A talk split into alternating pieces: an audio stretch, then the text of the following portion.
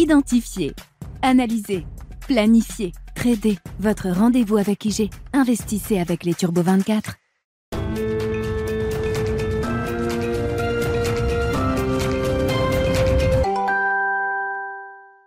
Bienvenue dans Smart Bourse, votre double dose quotidienne de marché en direct sur Bismart. Chaque jour à la mi-journée, 12h30, 13h. Et en fin d'après-midi, la grande édition pendant une heure à partir de 17h en direct, rediffusée à 20h sur Bismart TV.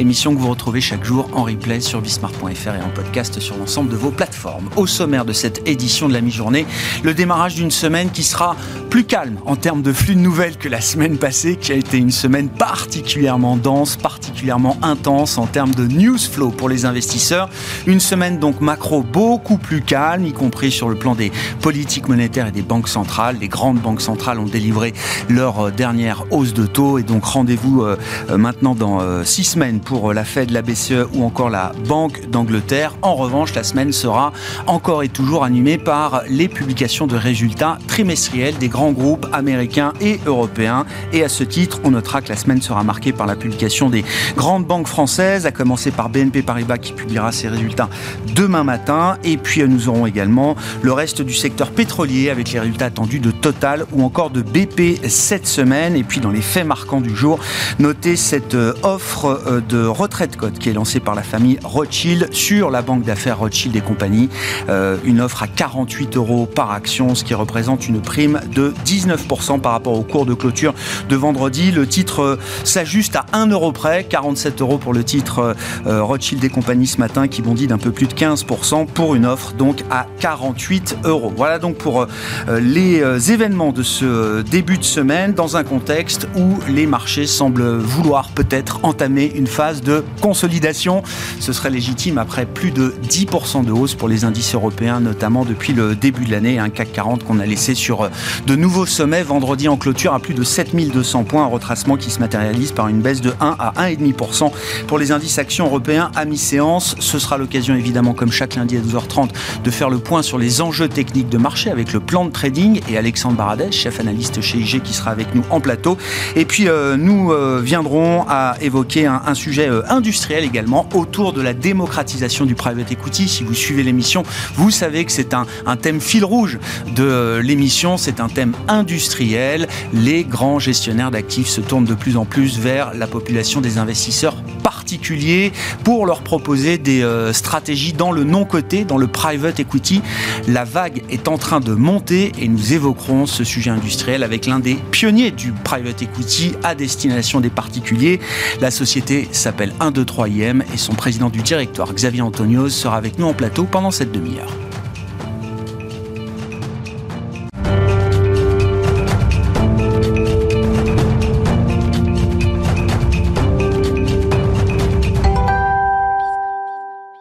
D'abord, les enjeux techniques de marché au démarrage d'une nouvelle semaine, comme chaque lundi à 12h30, le plan de trading de Smart Bourse avec les équipes d'IG et Alexandre Baradès qui est à mes côtés en plateau. Bonjour et bienvenue Alexandre. Bonjour. Le retracement, c'est maintenant ou jamais. Ouais, c'est ce qu'on disait euh, avant l'émission, c'est maintenant ou jamais. Hein. Alors, il faut, on va étoffer le raisonnement évidemment. Euh, on est resté sur euh, des réunions de banque centrale, notamment celle de la Fed, où Jérôme Powell explique qu'il n'y a pas de place pour la complaisance, qu'il faut que les marchés reflètent hein, l'état des resserrements des, des, conditions financières et que l'histoire a montré qu'assouplir un petit peu trop tôt les, conditions financières, enfin la, politique monétaire, euh, pouvait être une erreur. Euh, mais tout en expliquant qu'il ne fallait pas pour autant repousser les anticipations de marché, même s'il a expliqué que, selon lui, l'inflation ne serait pas là où elle serait, ou en tout cas là où les marchés pensent qu'elle sera d'ici quelques mois. Et il a également écarté poliment euh, les baisses de taux que le marché pricait, donc, mais pricait avant les chiffres de vendredi. Et ces chiffres de vendredi, tout le monde les a passés, ils, ont, ils sont absolument lunaires. Mm. Euh, trois fois plus de création d'emplois quasiment que ce que le marché attendait, taux de chômage au plus bas depuis 69, euh, des salaires qui ralentissent, mais avec une révision très fortement haussière du mois précédent et avec un ISM service surtout, et c'est là qu'on se pose des questions, euh, qui était contracté le mois d'avant et qui là repasse en pas, en pas en belle expansion, en forte expansion. Et du coup, ça soulève la question est-ce qu'il y a de, l'anomalie là-dedans? Est-ce qu'il y aura de la révision à venir pour les prochaines publications? Ce qui là serait plutôt favorable au scénario de la Fed, soft landing, etc. Ou alors, on a réellement affaire à une économie archi résiliente et finalement le ralentissement qu'on a vu, là on ne sait pas trop du coup, hein, euh, le ralentissement qu'on a vu sur le premier, la première partie de l'année, toutes les stats étaient vraiment en train de ralentir et la Fed d'Atlanta le montrait bien d'ailleurs. 0,7% de croissance prévue versus quasiment 3% au T4. C'était bien ce ralentissement-là. Donc, que nous montrent ces stats? Est-ce qu'elles nous montrent effectivement une économie qui repart vigoureusement? Et effectivement, du coup, la Fed aurait bon ton demain, notamment Jérôme Powell, et puis plein de speakers, hein, mardi, mercredi, il y aura 8 speakers au total mm. de la Fed, aurait bon ton de repousser un peu les anticipations de marché. Et c'est pour ça que je dis que s'il y a une fenêtre pour la Fed, c'est maintenant parce que euh, le marché se dit, bon, là, effectivement, on réouvre la fenêtre d'une hausse supplémentaire au mois de mai, ce qui était écarté complètement avant la fin de semaine dernière. Si Jérôme Powell veut surfer là-dessus, ce qu'il aurait bon ton de faire, je pense, sans que ça l'oblige à aller jusqu'au mois de mai en termes de hausse, mais juste pour que les conditions n'aillent pas trop, trop vite en termes de détente, ce serait maintenant qu'il faut exploiter ces données-là, même s'il est peut-être convaincu qu'elles seront révisées ensuite, mais pour dire au marché, pas de, pas de complaisance, on l'a dit à plusieurs reprises, et vous pricez des choses, on vous l'a déjà répété, qui ne sont pas en ligne avec ce que la Fed price. Donc, il me semble que la Chine, qui, avec l'histoire du ballon, euh, la Fed maintenant, euh, c'est, le, on voit d'ailleurs que les marchés, tous sont, sont, plutôt bien alignés là-dessus. Regardez le taux 2 ans américain sensible au, taux, il est sur un plus haut d'un mois. Le cuivre, schéma inverse, plus bas d'un mois. Mm on se dit, bah, le marché action, il est sur un plus bas d'un mois. non, non, ah. c'est ça, c'est le seul marché, si vous voulez, qui n'a pas ajusté. C'est pour ça que je dis, s'il doit consolider, c'est maintenant, parce que si par contre, et ça tout le monde en est conscient, euh, les chiffres sont révisés ensuite à la baisse, euh, que la, la, prochaine publication d'inflation continue de ralentir, et que les prochains éléments sur les salaires baissent, évidemment que les taux se détendront directement, et le marché reprendra de plus belle. Donc la fenêtre de consolidation, c'est maintenant. Semaine prochaine hein, pour le CPI euh, américain, qui sera la, mm. prochaine grosse statistique pour le mois de janvier, donc l'estimation d'inflation euh, aux États-Unis, euh, qui sera publié la, semaine prochaine. Jérôme Powell s'exprime demain soir, je crois, devant l'Economic Club de, Washington. Donc voilà, premier rendez-vous euh, important pour cette semaine. Si on suit le CAC 40 comme indice de mm. référence pour nous à Paris, Alexandre, quelle forme pourrait prendre une consolidation avec alors un graphique de long terme hein, que vous proposez sur plus de 10 ans déjà alors c'est toujours, c'est toujours du hors dividende. hors dividende, le dividende inclus, donc c'est fait. Il a battu son record la semaine dernière. Bien sûr. Nouveau record sur, dividende, sur le dividende inclus. Plus de 21 000 points. Hein, plus de 21 000 points, voilà. Le, le hors dividende que c'est actuellement à l'écran, donc on voit bien ce, schéma toujours post-suprême. moi, la zone, quand vous posez la question, et depuis quelques semaines maintenant, jusqu'où ça peut retracer, moi, il me semble que c'est cette zone, l'ancien sommet de décembre, qu'on verra même sur le graphique d'après, si on veut le montrer, l'ancien sommet de décembre à 6008, il me semble que c'est des zones entre 7000 et 6008, 6008 qu'on peut retoucher euh, quand on arrive de 5600 points. Encore une fois, ce que l'on voit de la Chine euh, aujourd'hui, c'est ce que le marché achetait déjà en novembre-décembre. Ce que l'on voit euh, sur l'économie mondiale, même européenne, qui est moins mauvaise attendu via la publication de PMI ou autre, euh, et l'hypothèse de récession qui s'écarte, c'est aussi le scénario que jouait le marché déjà en novembre-décembre. Les chiffres qu'on voit aujourd'hui viennent confirmer effectivement le, mouvement du marché depuis euh, trois mois maintenant. Exactement. Mais c'est vrai que ce qu'on disait aussi depuis plusieurs semaines, c'est que bah, les poches de cash sont pleines. Et quand tout le monde a du cash, bah, personne ne veut rater un rallye que beaucoup ont raté euh, en octobre. Donc, ça alimente, il y a un peu de FOMO quand même derrière. La question, c'est, le, le FOMO, on sait que ça peut être absolument fulgurant à la hausse. Hein. Ça peut être encore 10% de plus dans, le, le, cas plus spéculatif. La question, c'est est-ce qu'à un moment donné, il y a une, barrière entre. Mm. Là, il y a deux, deux gros rallyes, hein, T4 et T1. Est-ce que c'est pas là suffisant hors dividende, enfin dividende inclus, qui bat des records historiques, euh, on est quand même sur des, euh, des niveaux de croissance aujourd'hui. Il faut quand même donner quelques repères. La dernière fois que la, semaine dernière, on était sur des volatilités à 17 sur, sur la partie européenne. La dernière fois qu'on était à 17 de vol, je sais bien qu'il ne faut pas comparer la vol pile à un, instant T, mais la, volatilité, c'est quand même un état d'esprit d'investisseur. Mmh. La vol à 17, la dernière fois que le DAX avait une vol à 17, il y avait une croissance de 2,7% en Allemagne, euh, il y avait des taux à zéro de la Fed, il y avait un programme d'achat d'actifs de plusieurs dizaines de milliards par mois côté Fed et BCE. C'est quand même pas tout à fait les mêmes conditions, et même si le gaz a beaucoup baissé, il était quand même moins cher aussi à l'époque. Donc on ne peut pas dire que l'état de sérénité économique actuel corresponde à, des niveaux de volatilité de, 17. Et c'est là que je trouve qu'il y a de la place pour la consolidation, mais le marché fait toujours ce qu'il veut. C'est une question de flux, le marché. Si les flux sont là, si les gérants estiment qu'on peut s'asseoir sur un trimestre en gros d'incertitude ou deux, et qu'on vise déjà le S2, le marché ira beaucoup plus haut. Mais la, la, il faut que le marché soit sain aussi. À un moment donné, quand vous prenez comme ça, vous effacez une baisse de 9 mois en 3 mois et demi à peu près. Hein. donc ça va quand même très très vite. Et c'est là que je pense qu'il y a un peu de place. Mais pas, on, a dit plusieurs fois, moins de constellation, c'est pas moins 15. Hein. c'est, revenir sur des zones bah oui. déjà travaillé à 6008, 6007. Voilà, ce serait on peut zoomer d'ailleurs sur le, sur le CAC, euh, effectivement, là, pour voir la, ce qui serait alors la, zone idéale, sachant évidemment que le scénario idéal n'est pas forcément le scénario que le marché euh, va amener. Mais bon. on voit que pour le marché, toujours au niveau technique, hein, Il suffit de regarder, vous voyez, quand on avait cassé, par exemple, le, le, la, zone horizontale, c'était l'ancien sommet de 2000 pour le CAC hors dividende. C'est un très vieux niveau. On se dit, mais qu'est-ce qu'il y a encore faire à ce niveau On a dépassé.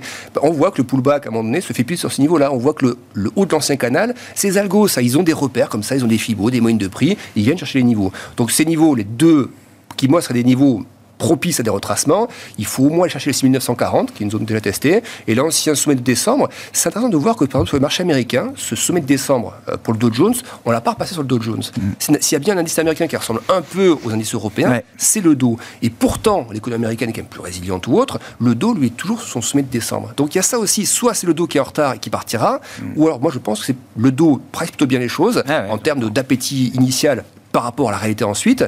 Et c'est pour ça que je pense que le CAC aurait bon ton d'aller chercher les 6008 qui serait ce niveau-là, en fait, que le Dow Jones, par exemple, n'a pas encore franchi, à niveau équivalent. Ouais, c'est vrai que c'est la nouveauté de ce, début d'année. Après un mm. démarrage assez médiocre, c'est le Nasdaq euh, aujourd'hui qui euh, regagne un peu en leadership euh, à la faveur des dernières semaines. Alexandre, on le voit d'ailleurs assez nettement sur ce graphique. le hein. Nasdaq, là aussi, il est sorti un peu plus donc je l'attendais. On savait cette, cette zone, tout le monde l'a surveillée. C'est une zone très en billet baissier, euh, impactée à la baisse par des taux qui montaient sans cesse depuis, depuis 2022. Euh, la question de la sortie était moins certaine parce qu'on avait déjà retouché l'eau du canal, enfin l'eau de ce biseau avec euh, la baisse des taux, des taux US. et même avec des taux qui restaient quand même au-delà de 4% sur les taux courts, même des taux plus courts, le 6 mois qui était encore à 4,7 et quelques, c'est faut bien se rendre compte que l'effet TINA, c'est pas un compte de fait. Enfin, c'est pas, ça marche bien dans les deux sens. Mm. Quand effectivement les taux sont à zéro, voire négatifs, ben évidemment qu'on achète de la tech parce qu'il n'y a rien à côté. Mais actuellement, le marché qui commence à jouer d'un point de vue historique, il n'a pas tort le marché. Un investisseur, il a raison d'acheter niveau. Il avait raison d'acheter il y a deux mois. Et il a encore raison d'acheter aujourd'hui. Mais à condition de se placer sur des horizons de quelques mois. Mm. Si on se dit, mais aujourd'hui, la tech, c'est inévitable? Quand vous avez du rendement en face, ce matin, le 6 mois, il était, si je ne me trompe pas, de 4,8, 4,9, le 6 mois américain. Vous avez donc du rendement absolument sûr à quasiment 5% sur 6 mois aux États-Unis. Donc, l'appétit euh, débridé, on va dire, pour la tech, il, sera valide quand on aura effectivement une courbe de taux qui va déjà se repentifier un peu, quand les taux courts donc, vont diminuer, que les taux longs vont se stabiliser. Là, c'est pas encore ce que nous avons à ce stade. Donc, il me semble que c'est des rallyes qui sont un peu vulnérables, mais qui ne sont pas des remises en question. Le, bottom sur le Nasdaq, je pense, les 10 000. C'est plus un rallye de soulagement qu'autre chose. C'est pas un rallye qu'on a envie de chasser là aujourd'hui sur le Nasdaq. On, a envie de le chasser quand on est investisseur. Un investisseur qui voit ça, qui passe 2-3 ans, évidemment qu'il faut le chasser ce rallye. Même si là, il est un peu haut, il faut aller tout de suite. Il ne faut pas attendre euh, dans 6 mois. Mais la question du timing, par contre, se disant, bon, est-ce que j'y vais avec des taux courts encore à quasiment 5%, euh, sachant que la saison de résultats était moins mauvaise que pour certains, mais pas, pas toutes. Regardez l'Amazon, l'Alphabet ou autres, il y a quand même des surprises pas terribles et en dessous du consensus qui était déjà un consensus dégradé. Donc, je trouve qu'il y aura un peu de place, encore une fois. Vous voyez, il y a un FIBO 50, c'est juste une zone en fait, de retracement de tout le rallye post-Covid. Revoir un 50 me paraît pas dingue, voilà. Mais je ne suis pas plus baissier que ça, vous voyez. Non, non, j'entends. Ouais. Rentrer un peu à nouveau dans le biseau serait légitime dans la phase actuelle. Et celui qui peut nous y amener, tout le monde le sait, bah, ou ceux, c'est le de la Fed. Voilà. S'il y en a bien un qui veut calmer les anticipations de marché, c'est Jérôme Powell. C'est intéressant parce que la dernière conférence de presse, moi j'ai trouvé qu'il était presque fataliste, voire qu'il avait peut-être même capitulé sur l'idée de repousser ces anticipations de marché. On lui, on lui a posé maintes fois la question est-ce que les conditions financières sont pas trop souples, etc. Qu'est-ce que vous pensez de euh, le marché qui anticipe des, des, mm-hmm. baisses de, des baisses de taux? Qui aura raison à la fin? We'll see on verra. Soit c'est une forme de capitulation, soit c'est peut-être aussi une forme de mise en garde. À la fin de la partie, vous verrez, c'est la Fed qui garde la main. Moi, j'ai On verra, hein, mais euh, peut-être qu'on aura un premier appel à l'ordre demain soir à l'Economic Club de Washington. Le sentiment que ça va donner, c'est qu'il ne voulait pas effectivement aller contre le marché parce que si le marché a raison et qu'effectivement. Il, admet qu'il y a des vues possibles différentes de celles de la Fed sur la désinflation euh, aux États-Unis. Donc ça, c'est le verre à moitié plein. Le verre à moitié vide, c'est de se dire je me garde marge de manœuvre. Comme je ne dis pas que je suis contre ça, si les chiffres qui viennent de se passer vendredi sont trop forts par rapport à ce que moi, Fed, j'attends, ce que le marché attend. À ce moment-là, ce sera facile pour moi, Jérôme Paul, de dire au marché, vous voyez, je vous avais dit que vos anticipations étaient trop ambitieuses, et regardez les chiffres que nous avons vendredi, mm. ils vont contre vos anticipations. Et donc, il sera facile pour lui aussi de remettre une petite couche à, légèrement faucon pour calmer un peu le, sentiment. Attention, un des effets saisonniers sans doute très forts dans les mm. chiffres de janvier euh, sur le marché du travail euh, américain. C'est un des chiffres qui est les plus révisés au monde également parmi les grandes statistiques majeures qui sont suivies. Un mot du cuivre et de la Chine, euh, Alexandre, pour nous dire quoi Que le marché n'estime pas que la Chine et la reprise chinoise sera inflationniste Alors je dirais que un marché qui fonctionne de manière saine, c'est celui-ci. Alors on peut dire oui, bah, ça, vous dites ça parce que le CAC va plus haut que ce que vous pensiez. Ce qui est vrai, moi le CAC, je ne l'attendais pas au-delà de 6008 tout, de suite, mais le cuivre il a cette fonction, c'est-à-dire qu'il a bien, vous voyez, depuis novembre, octobre-novembre, c'est là que ça a à sentir bon pour la Chine sur le, déconfinement ou autre. Très gros rallye qui joue bien la Chine. Le dernier de juin, de, de janvier pardon, est très puissant. Bon ça sur des zones un peu techniques aussi que le marché aime bien. Et oui, le retracement se fait là aussi sur, c'est ça les Quand on parle de respiration et consultation pour le CAC, c'est ça que moi j'aurais aimé voir sur les indices européens. Et le, cuivre le fait très bien, c'est-à-dire qu'il a bien joué la réouverture, il n'arrivait pas en cause parce qu'il retrace. Simplement, il a bien pressé les choses, il vend un petit peu la nouvelle de la réouverture, puis l'histoire avec les États-Unis ou autres qui arrive, bah, ça donne encore, un peu plus de grain à moudre, plus l'aspect dollar aussi. Le dollar retrouve des couleurs depuis vendredi, le cuivre est sensible à ça, le pétrole est sur un plus bas de, aussi de, dans, bon mois. Voilà, les comos, les taux euh, et les devises ouais, marquent. C'est assez ordonné ce qui se passe sur ces marchés euh, globaux. Le seul qui est un, peu à, un peu à l'écart, c'est le marché action. On suivra ça euh, dans les prochains jours et cette semaine. Merci beaucoup Alexandre. Alexandre Baradez, les équipes d'IG avec nous chaque lundi pour le plan de trading de Smart Bourse, dans Smart Bourse évidemment, sur Bismart.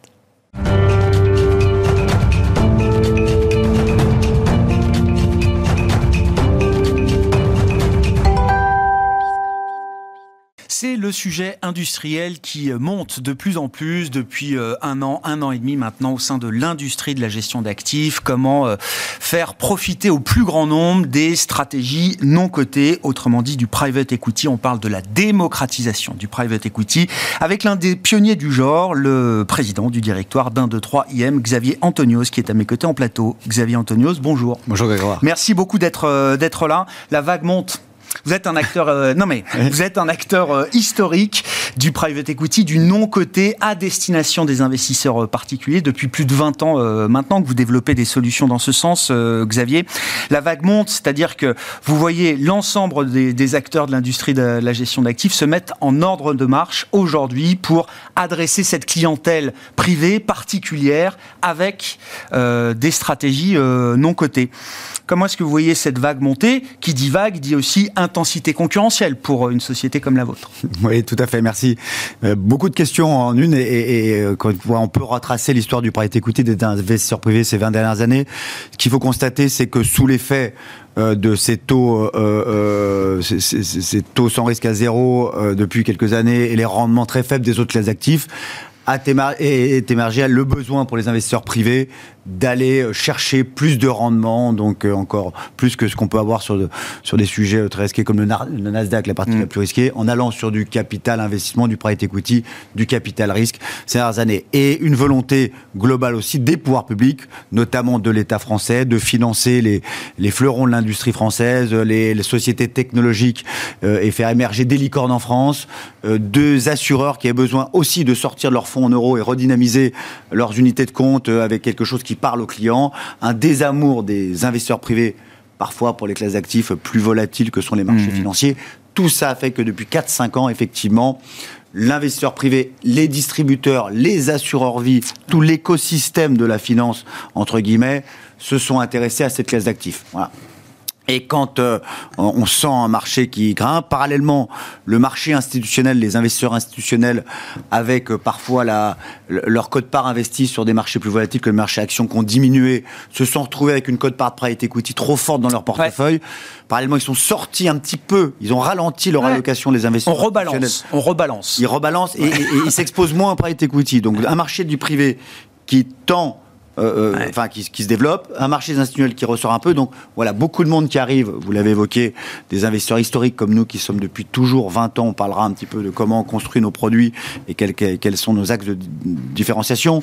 Mais c'est effectivement beaucoup de nouveaux acteurs qui arrivent sur ce marché avec des investisseurs privés, euh, voilà, sur lequel il va falloir, il va falloir pas simplement leur pousser des offres, mais vraiment avoir beaucoup de pédagogie, que ce soit les investisseurs ou les réseaux. C'est ma question, parce que évidemment, quand on voit une vague monter euh, de la sorte, et vous l'avez très bien expliqué, les planètes se sont alignées ces euh, dernières années, et donc il y a une vraie légitimité à démocratiser ces stratégies d'investissement non cotées auprès des investisseurs particuliers. Néanmoins, quand une vague monte, on imagine bien qu'il y aura forcément du bon et du moins bon dans les offres et dans les euh, produits euh, proposés. Euh, Xavier, de part de l'expérience que vous avez avec un 2, 3 IM depuis plus de 20 ans, quelle est la ligne de conduite que vous vous euh, fixez et comment on crée justement un niveau de confiance suffisant entre des investisseurs particuliers en France, hmm.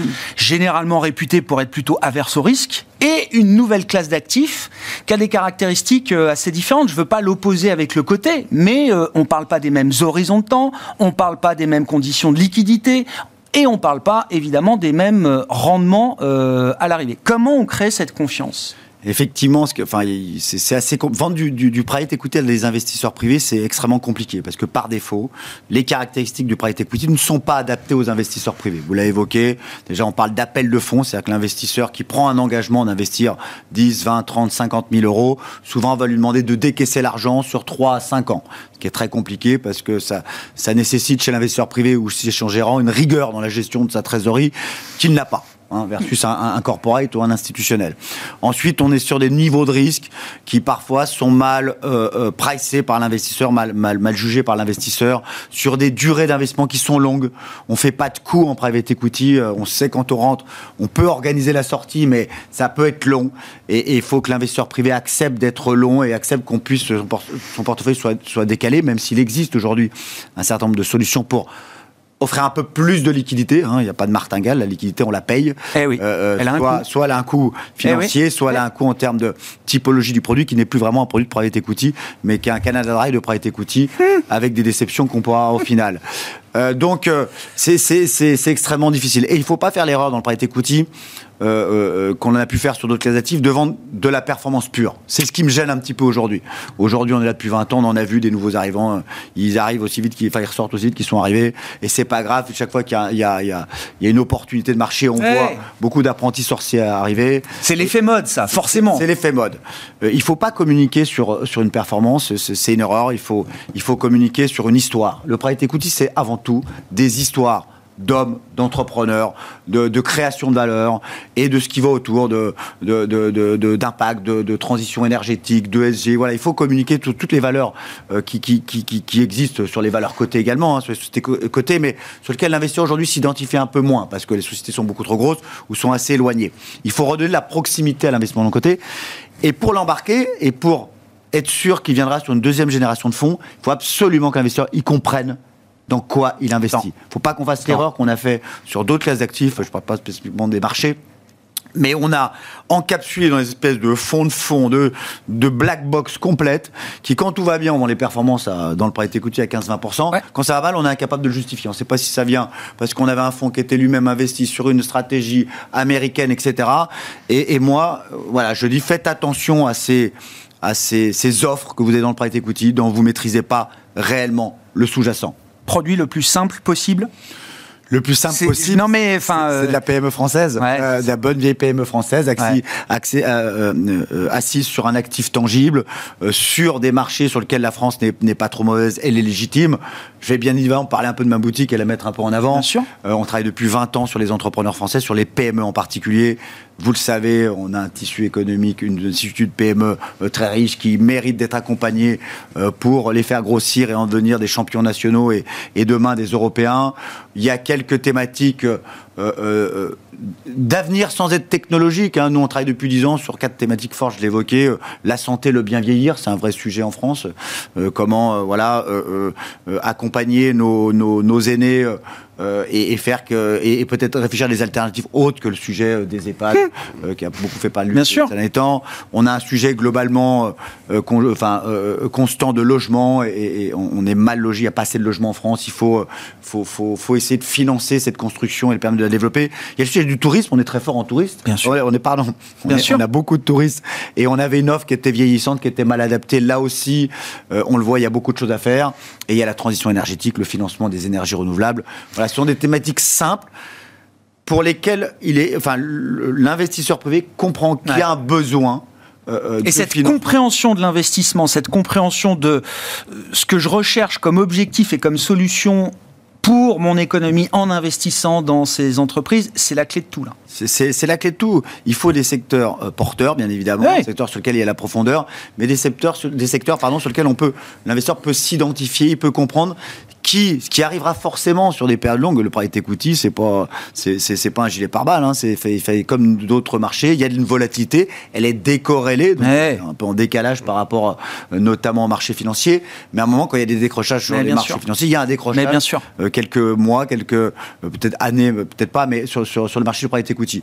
Donc, on prend des coûts aussi sur le private equity. Donc, il faut respecter des règles de diversification, de bons pères de famille aussi, de voilà aller sur des actifs tangibles et, et, encore une fois, aller sur des choses qu'on comprend parce que quand ça ira mal, ça sera plus simple pour tout le monde d'accepter le fait qu'on ait peut-être une moins-value sur certaines thématiques. Il faut que ça reste intermédiaire? Ou est-ce qu'on peut imaginer de distribuer cette euh, classe d'actifs euh, en direct à des investisseurs particuliers? C'est toujours pareil. Euh, enfin, on, est au début de la classe d'actifs. Elle va nécessiter énormément de pédagogie. Il faut déjà, faut déjà, ça passe cette démocratisation par par de l'apprentissage des réseaux de distribution qui qui sont qui, qui, ne connaissent pas les, enfin qui ne connaissent pas tous. Aujourd'hui, oh. on dit que le marché du private equity est en fort développement.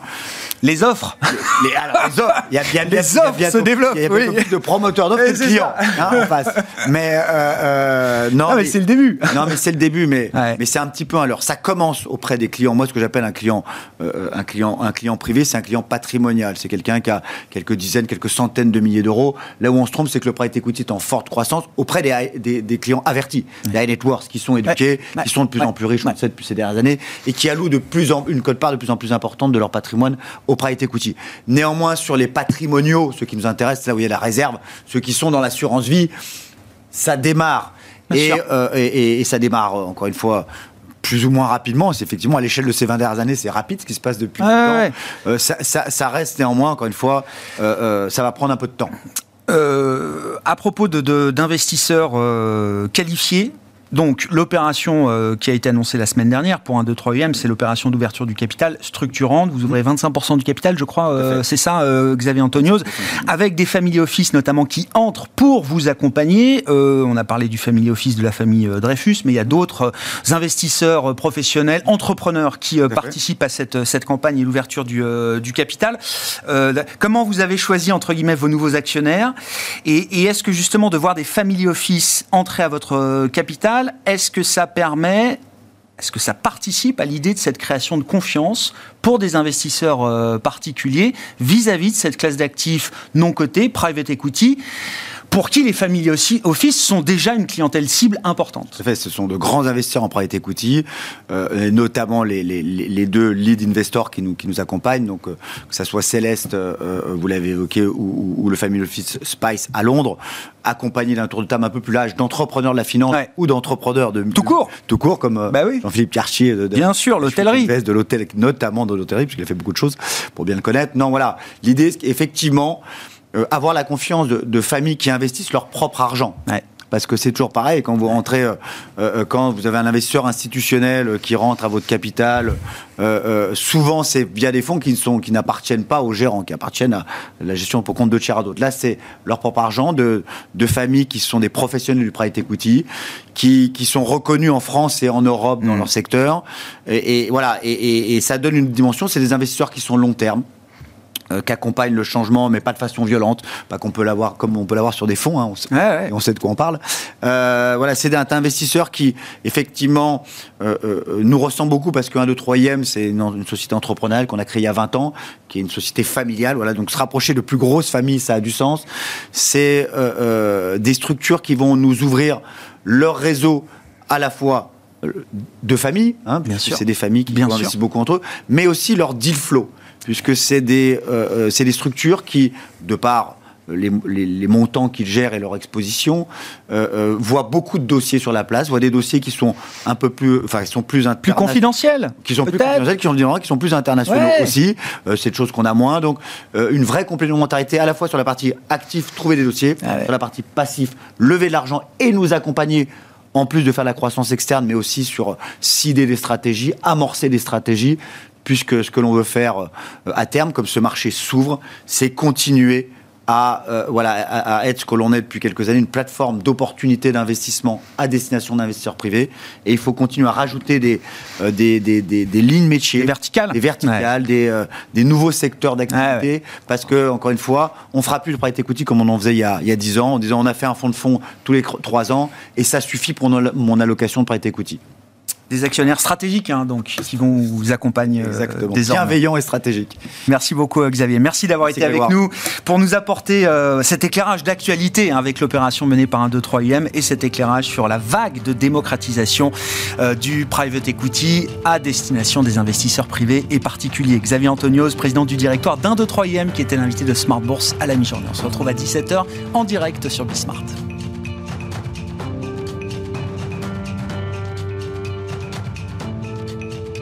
Identifier, analyser, Planifiez, tradez, votre rendez-vous avec IG. Investissez avec les Turbo 24.